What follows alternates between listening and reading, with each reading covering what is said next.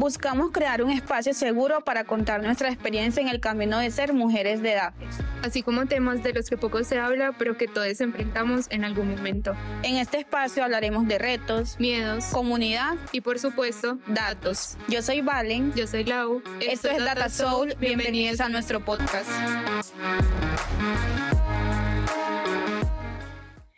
Hola a todos, bienvenidos a un nuevo episodio de Datasol Podcast. Estamos muy felices de que estés aquí con nosotros escuchándonos en un nuevo episodio, una nueva semana. Hola Lau. Hola a todos. Acá empezamos con un nuevo episodio y creo que también va como de cierta forma relacionado a los episodios anteriores, como que más enfocados al ser y a lo que somos, como a las cosas que enfrentamos en el trabajo. Sí, así es. Vamos a estar hablando, como, como lo pueden ver en el título, del síndrome del impostor, que es un tema del que se ha hablado muchísimo, muchísimo, muchísimo. O sea, yo creo que ustedes pueden buscar eh, en la plataforma donde nos estén escuchando, en Spotify o en Apple Podcast o donde estén, síndrome del impostor y les van a salir un montón de podcasts y cada uno de esos les habla desde, desde eh, una perspectiva diferente, desde experiencias diferentes y nosotros también lo quisimos hacer, ver cómo, cómo se refleja y cómo eh, nos ha pasado y todavía nos sigue pasando como un poquito eh, ese síndrome del impostor en, en este camino de, de los datos y en este camino de la tecnología.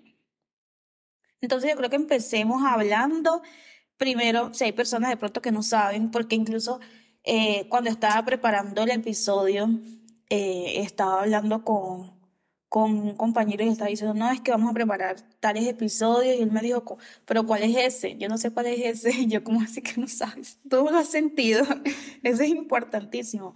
Pero eh, de pronto si hay personas que, que, que, no lo conocen, entonces primero dejemos como claro cuál es el síndrome del impostor, eh, por qué nace, cómo se, se muestra para que de pronto ustedes también empiecen como a, entre comillas, autodiagnosticarse y, y empiecen a darse cuenta si realmente han pasado su vida como viviendo con el síndrome del impostor.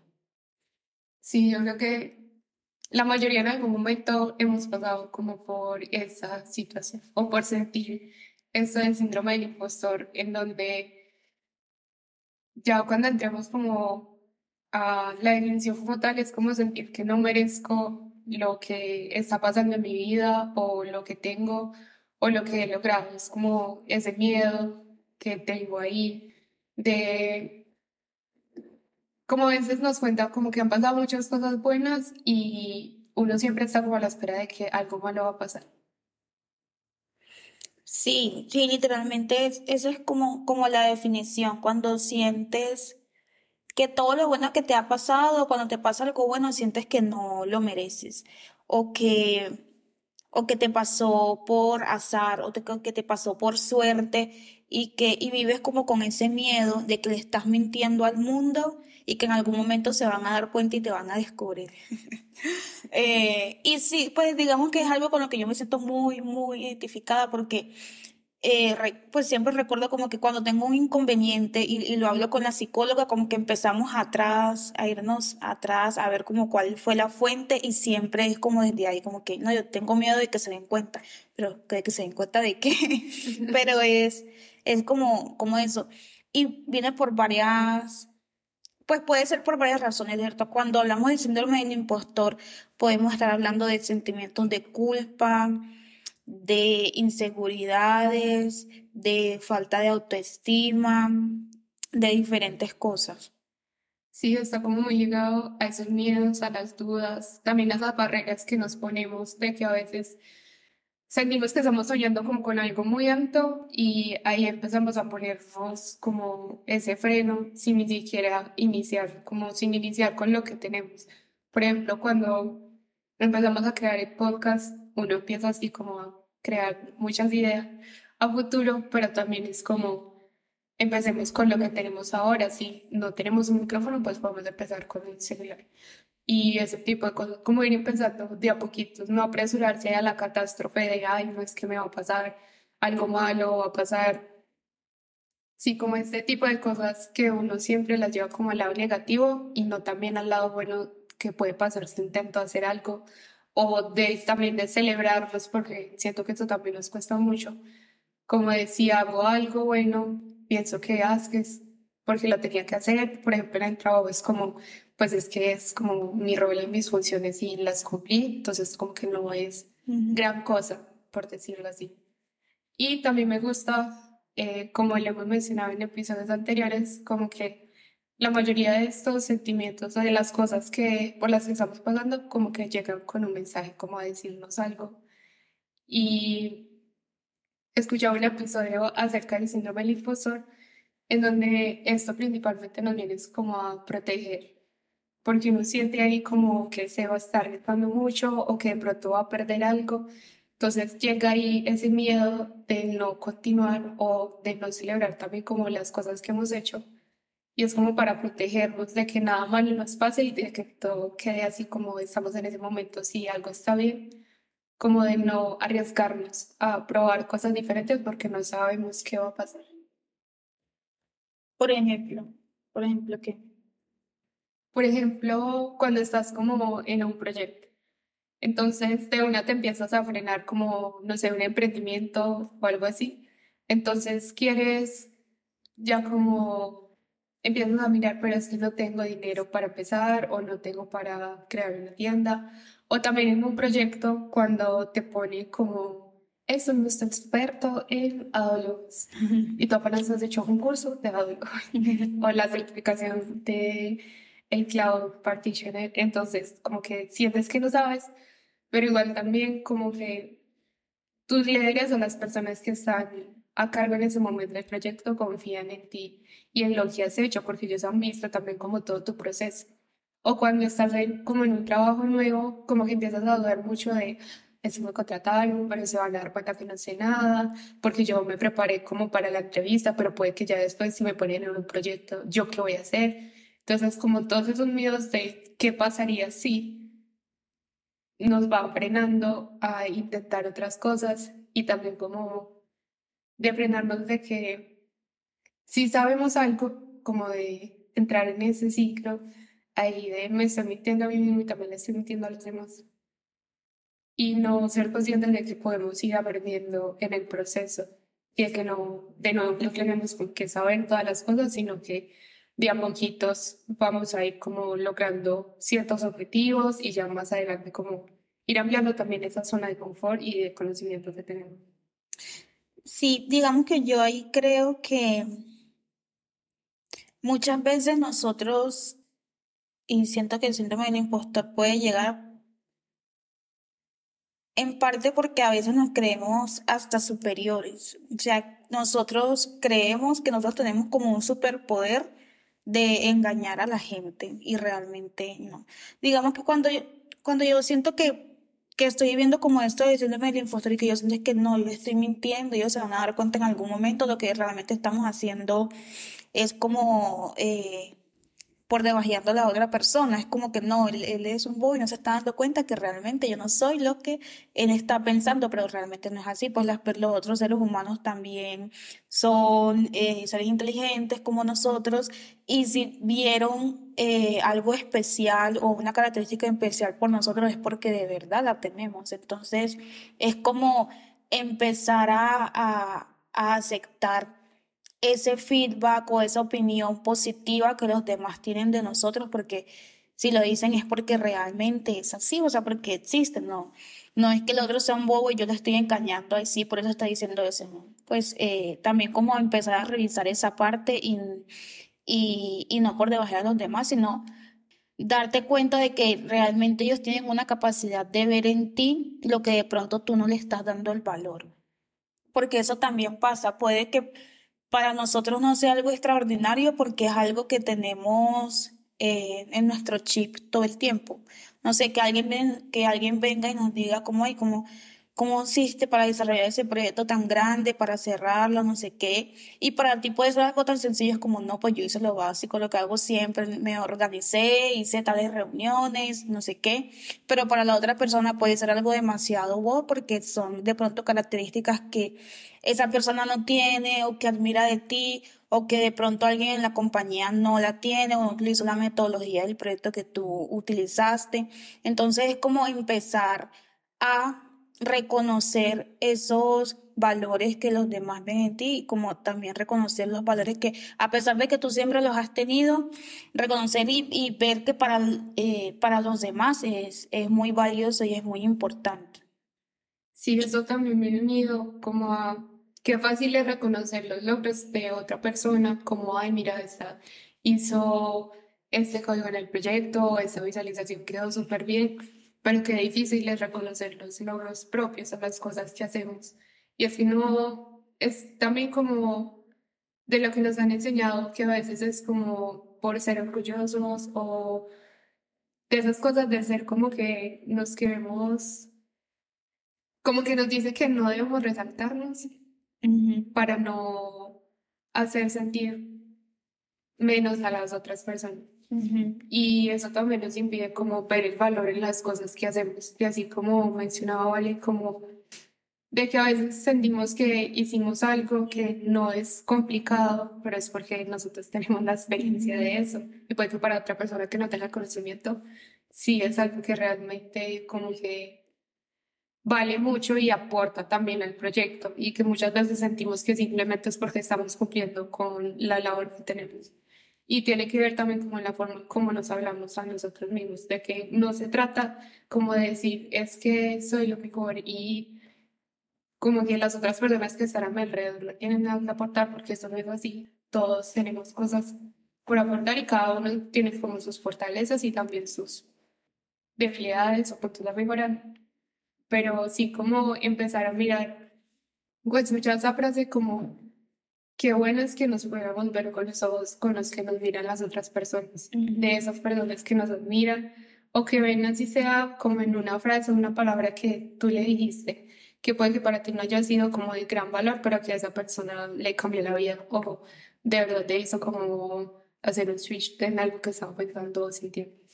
Sí, por eso es que es muy importante eh, el autoconocimiento y, y, también como el autoestima, así como lo mencionaba, es importante eh, hablarnos bien a nosotros mismos y como poder identificar cuáles son como esas cosas valiosas que, que los demás ven en mí y de pronto que otros no ven en mí, que yo, que yo reconozco que son súper valiosas, como para que nos quitemos ese sentimiento de, de inferioridad, porque digamos que eso es lo que pasa, que siempre nos sentimos eh, inferiores.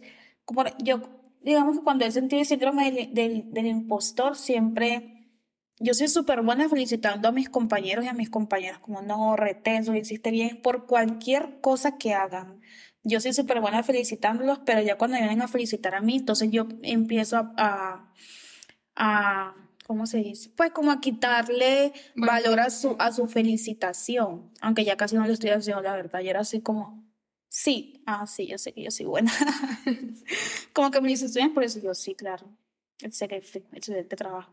Pero es eso, como no quitarle, no por debajear o, o quitarle como ese valor a las felicitaciones que, que nos dan los demás a creernos el cuento porque es verdad, o sea, las personas no te van a decir mentiras por una felicitación y son personas, ni siquiera es tu mamá, que las mamás a uno le dicen de, bueno, la mayoría nos dicen como cosas buenas porque son nuestras mamás y nos quieren, pero son personas externas y que ni siquiera a veces ni siquiera son tus amigos.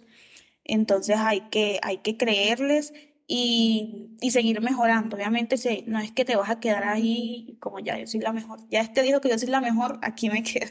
Sino obviamente eh, como ir mejorando y, y tomar como pasar el buen rato, porque es chévere cuando uno le dice, cuando uno le dan una felicitación, cuando uno le dan un feedback positivo, o sea, pasa el buen rato, disfrútalo y continúa. Sí, exacto. Y ahí pasa también incluso si es tu mamá que te dice cosas así como para apoyarte, es porque también ve algo en ti, o sea, no es como que simplemente porque eres mi hijo, porque es mi hermano o porque es mi amiga, pues por alguna razón esas personas siguen estando a tu alrededor y te impuso como que hagas más cosas que te ayuden a crecer. Y este sentimiento va muy ligado es como a no sentirnos suficientes, al que no me siento suficiente estando con una persona, no me siento suficiente estando en un trabajo, no me siento suficiente en muchas cosas. Y también como que le atribuimos mucho a la suerte, a ese, no sé, en alguna cosa se me hizo fácil, pero es porque pasó X y Y motivo, pero no tiene nada que ver con lo que yo soy o con lo que yo sé, sino como por cosas externas y por suerte estuve ahí y las cosas salieron bien. Como que no le atribuimos esas cosas también a lo que hemos hecho. Y de hecho, hace poquito estaba como en una charla de mujeres en donde hablaban mucho como que siento que me tengo que esforzar mucho por cumplir como las cosas o hacer las cosas en el menor tiempo posible, por hacerlas bien y porque tengo que estar haciendo muchas cosas al tiempo para poder que vean como el valor que yo le puedo dar al equipo. Mientras que otras personas que son parte también del equipo como que cumplen con su trabajo, hacen las cosas bien. Y como que uno se sobrecarga de esas cosas para querer mostrar su valor. O también como para ese miedo de es que me van a echar porque voy a hacer tal cosa. O es que me van a echar porque no estoy haciendo algo. Entonces, como el querer estar haciendo cosas todo el tiempo y también llegamos a sobrecargarnos porque no tenemos como esa confianza que si estoy ahí también es por algo y si no me ha dicho nada también es por algo. Sí, y ahora que Lau menciona equipo, también me parece eh, eh, importante también mencionar que muchas veces cuando estamos trabajando como en un proyecto con un equipo muy grande y sale como todo muy bien y, son muchas felicitaciones porque se logró el proyecto y todo eso, eh, ahí también nos empezamos como a, a, sentir inferiores porque de pronto sentimos como que no hicimos algo importante, eh, pues según nuestra cabeza obviamente, pero, pero finalmente lo que hicimos fue parte de un equipo y a pesar de que nosotros hicimos una tarea de las 50 tareas que había que hacer, esa tarea, si, no, si esa tarea no hubiera existido, no se hubiera terminado como tal el proyecto de forma exitosa. Entonces, es como lo que ya les habíamos mencionado antes, empezar a darle el valor a las cosas pequeñas, así sean mínimas, porque todo, digamos que cada una de esas cosas fueron valiosas y fueron sumas para poder lograr algo más grande y están siendo valiosas para algo, para, digamos, un sueño más grande que tú quieras realizar. Y también pasa como cuando nos postulamos a empleo, como que empezamos a mirar cuáles son las cosas que se requieren para presentarse y como nos falta una, entonces ya no lo hacemos. O no nos atrevemos ni siquiera como a enviar nuestra hoja de vida porque sentimos como que igual no nos van a llamar, no nos van a decir nada porque no cumplimos como con todos los requisitos. Y a veces las cosas es simplemente como lanzarse, como hemos mencionado antes, ir de la mano con el miedo y a ver qué pasa, porque no tenemos nada seguro. Puede que no nos llamen, pero puede que sí. Y si sí nos llaman, entonces sería como esa buena oportunidad y la estamos desperdiciando por el simple hecho de ni siquiera intentar. Y no le crean a esas cosas de los empleos. Eso coloca un montón uno coloca un montón de características ahí de un superhumano, pero ese superhumano no existe, nadie sabe un montón de cosas. Entonces, si tú ves que sabes una de, de 50, mándala ya. sí, y también entra, no sé cómo lo ves, pero como que a veces entra también la comparación y por eso llega el síndrome del impostor, como es que felicitar a mi compañero porque hizo esto, o hoy logró esto en este proyecto, y entonces me restó valor a lo que yo también he hecho en otras cosas. Y acá es importante resaltar que a todos nos funciona de formas diferentes. Todos aprendemos de formas diferentes, hacemos las cosas de forma diferente.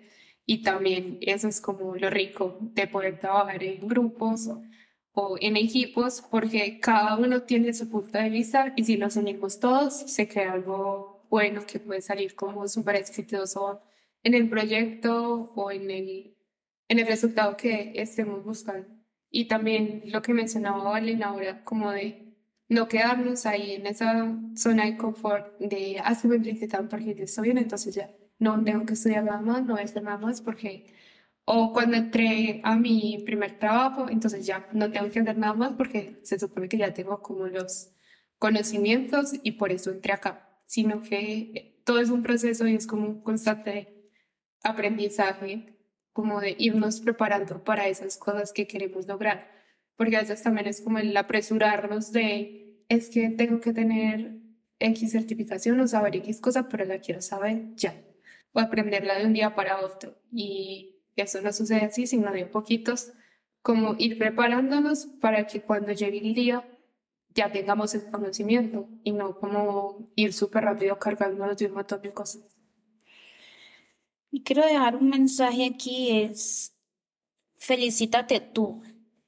Felicítate tú, apláudete tú, compra, ves y te compras lo que tú quieras, una gaseosa con un pan y te la tomas porque estás literalmente feliz, o, o ves y te tomas un café o ves un brunch, felicítate tú y, y, yo creo que como que con esos pequeños cambios va a, a empezar a, darte más valor y a sentirte bien contigo mismo, porque es que finalmente eso es un, un conflicto interno, o sea, es algo que tienes que resolver tú con tú, o sea, no, no, no lo trates como de, de resolver para que el otro te felicite más o para que el otro te dé algo más o para que recibir algo del mundo, porque es que el mundo es muy impredecible, o sea, los demás también son seres humanos que también probablemente tengan síndrome del impostor o otras cosas con las que estén luchando y no saben, es que el mundo no está a tu servicio.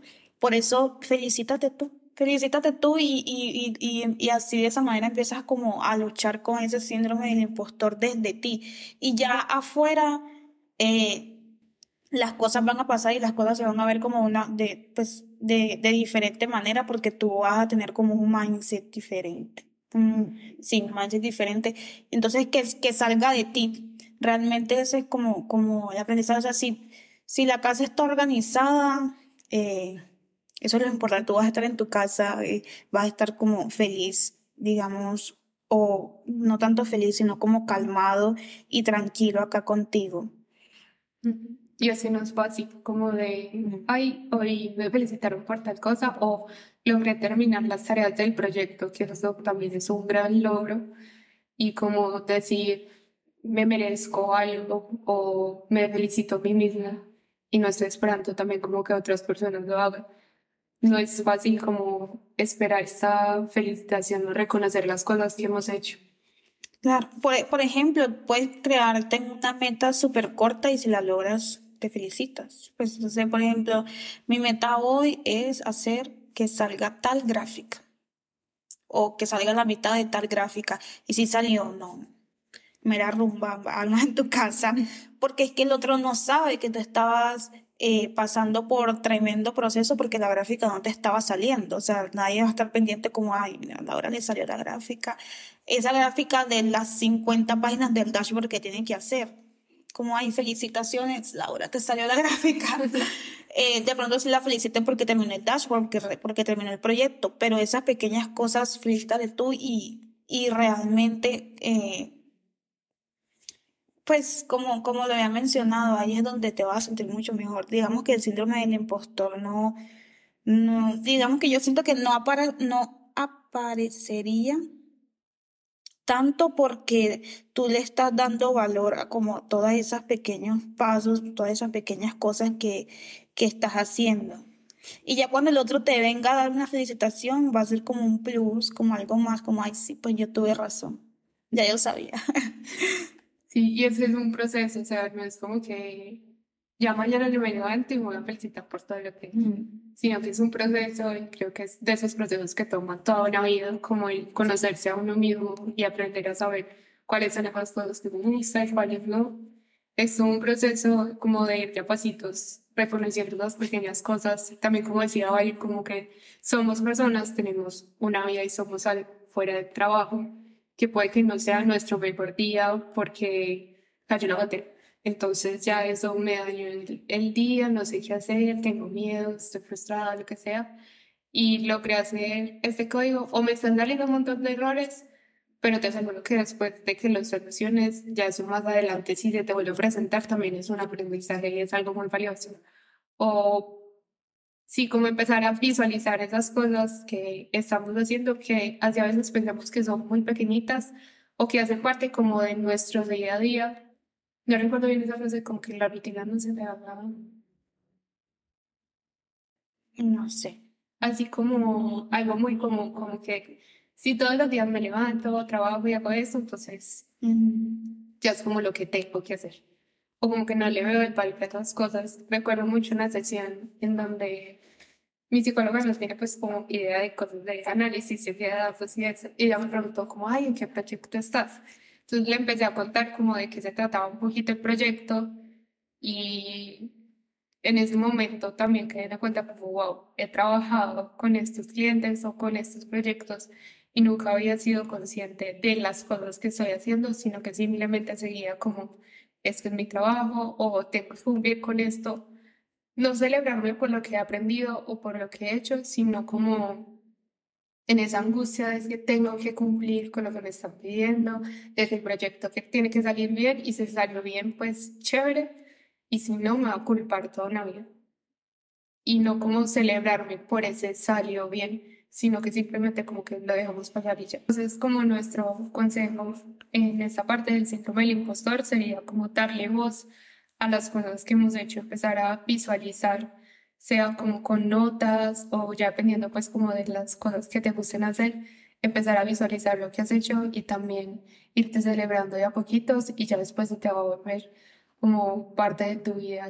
Ya, digamos que para ir finalizando, me gustaría también dejar claro que el síndrome del impostor probablemente es algo que va a estar apareciendo en diferentes etapas de nuestra vida, en toda, digamos, en toda la vida que nos queda por vivir, eh, sobre todo, por ejemplo, cuando empezamos cosas nuevas, que es muy importante que siempre, que siempre haciendo cosas diferentes, haciendo cosas nuevas, entonces siempre eh, va a estar, va a estar apareciendo, pero lo importante es que tengamos como las herramientas para poder eh, combatirlo. O sea, cuando eh, aparece, ya yo sé cómo, ay, ¿por qué, me, ¿por qué me estoy sintiendo menos? ¿Por qué estoy sintiendo como esta culpa? Empezar a hacer como todas esas revisiones, porque puede ser diferente eh, dependiendo del contexto en el que estemos. entonces tampoco es como juzgarnos como, ay, yo siempre tenía el síndrome del impostor, soy lo peor, nada así, sino que yo siento que es algo que, que todos tenemos, por todo lo que, porque todos hemos pasado por eso y que probablemente vamos a seguir pasando, pero lo importante es que tengamos las herramientas para poder combatirlo y poder ver como nuestro propio valor. Sí, conclusión se trata como de no, pues, si no hacemos esto con alguien más, porque si lo hacemos con nosotros mismos. Exacto, exacto. Bueno, eso sería todo por este episodio. Muchas gracias nuevamente por escucharnos, por estar aquí. Recuerden seguirnos en Instagram como arroba datasol podcast y nos vemos en el próximo. Chao.